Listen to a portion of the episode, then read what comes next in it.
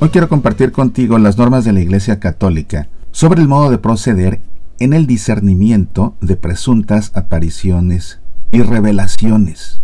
Acerca de las revelaciones privadas, es importante tener claro que como enseña el catecismo en los números 66 y 67, no hay que esperar otra revelación pública antes de la gloriosa manifestación de nuestro Señor Jesucristo.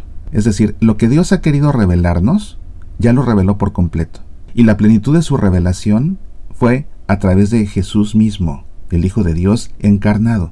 Todo lo que Dios ha querido decirnos está contenido en la Sagrada Escritura. No va a decirnos más a través de nadie. Y eso tiene que quedar claro. Dice el Catecismo en el número 67 que a lo largo de los siglos ha habido revelaciones llamadas privadas, algunas de las cuales han sido reconocidas por la autoridad de la Iglesia. Estas, sin embargo, no pertenecen al depósito de la fe. Su función no es la de mejorar o completar la revelación definitiva de Cristo. La fe cristiana no puede aceptar revelaciones, entre comillas, que pretenden superar o corregir la revelación de la que Cristo es la plenitud. Es el caso de ciertas religiones no cristianas y también de ciertas sectas recientes que se fundan en semejantes revelaciones, entre comillas. Vamos a leer las normas. Hoy más que en épocas anteriores, debido a los medios de comunicación, las noticias de tales apariciones se difunden rápidamente entre los fieles y además la facilidad de viajar de un lugar a otro favorece que las peregrinaciones sean más frecuentes, de modo que la autoridad eclesiástica se ve obligada a discernir con prontitud sobre la materia. Por otra parte, la mentalidad actual y las exigencias de una investigación científicamente crítica hacen más difícil o casi imposible emitir con la debida rapidez aquel juicio con el que en el pasado se concluían las investigaciones sobre estas cuestiones. Constat de supernaturalitate, non constat de supernaturalitate. Consta el origen sobrenatural, no consta el origen sobrenatural. Y que ofrecía a los ordinarios, es decir, a los obispos, cada vez que digamos ordinarios nos referimos a los obispos, y que ofrecía a los ordinarios la posibilidad de permitir o de prohibir el culto público u otras formas de devoción entre los fieles. Por las causas mencionadas, para que la devoción suscitada entre los fieles por hechos de este género pueda manifestarse de modo que quede a salvo la plena comunión con la Iglesia y se produzcan los frutos gracias a los cuales la misma Iglesia pueda discernir más tarde la verdadera naturaleza de los hechos, los padres estimaron que debe ser seguida en esta materia la praxis que se expone a continuación. Cuando se tenga la certeza de los hechos relativos a una presunta aparición o revelación, le corresponde por oficio a la autoridad eclesiástica a. En primer lugar, juzgar sobre el hecho según los criterios positivos y negativos. b.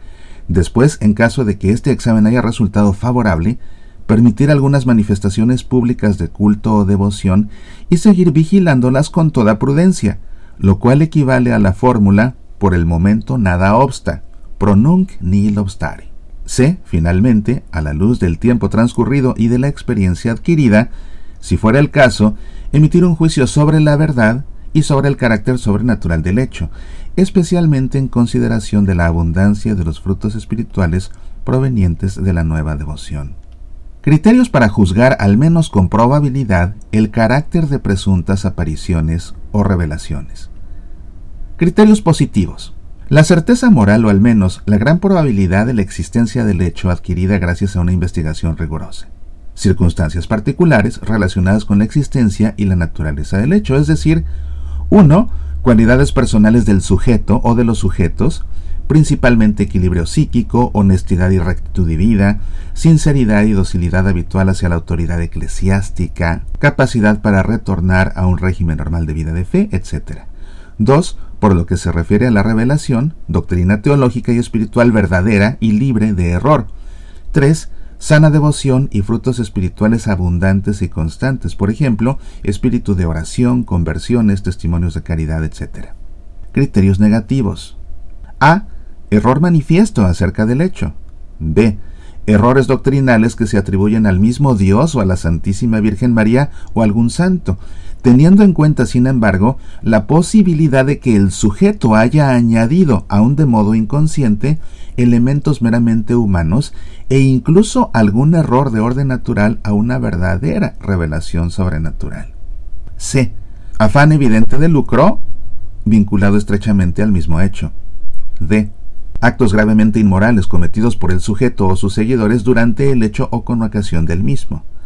E. Enfermedades psíquicas o tendencias psicopáticas presentes en el sujeto que hayan influido ciertamente en el presunto hecho sobrenatural, psicosis o histeria colectiva u otras cosas de este género. Debe notarse que estos criterios, tanto positivos como negativos, son indicativos y no taxativos y deben ser empleados cumulativamente, es decir, con cierta convergencia recíproca. Sobre el modo de conducirse de la autoridad eclesiástica competente. 1. Con ocasión de un presunto hecho sobrenatural que espontáneamente algún tipo de culto o devoción entre los fieles. Incumbe a la autoridad eclesiástica competente el grave deber de informarse sin dilación y de vigilar con diligencia, 2. La autoridad eclesiástica competente, si nada lo impide, teniendo en cuenta los criterios mencionados anteriormente, puede intervenir para permitir o promover algunas formas de culto o devoción cuando los fieles lo soliciten legítimamente, encontrándose por tanto en comunión con los pastores y no movidos por un espíritu sectario. Sin embargo, hay que velar para que esta forma de proceder no se interprete como aprobación del carácter sobrenatural de los hechos por parte de la Iglesia. 3. En razón de su oficio doctrinal y pastoral, la autoridad competente puede intervenir motu propio e incluso debe hacerlo en circunstancias graves, por ejemplo, para corregir o prevenir abusos en el ejercicio del culto y de la devoción, para condenar doctrinas erróneas, para evitar el peligro de un misticismo falso e inconveniente, etc. 4.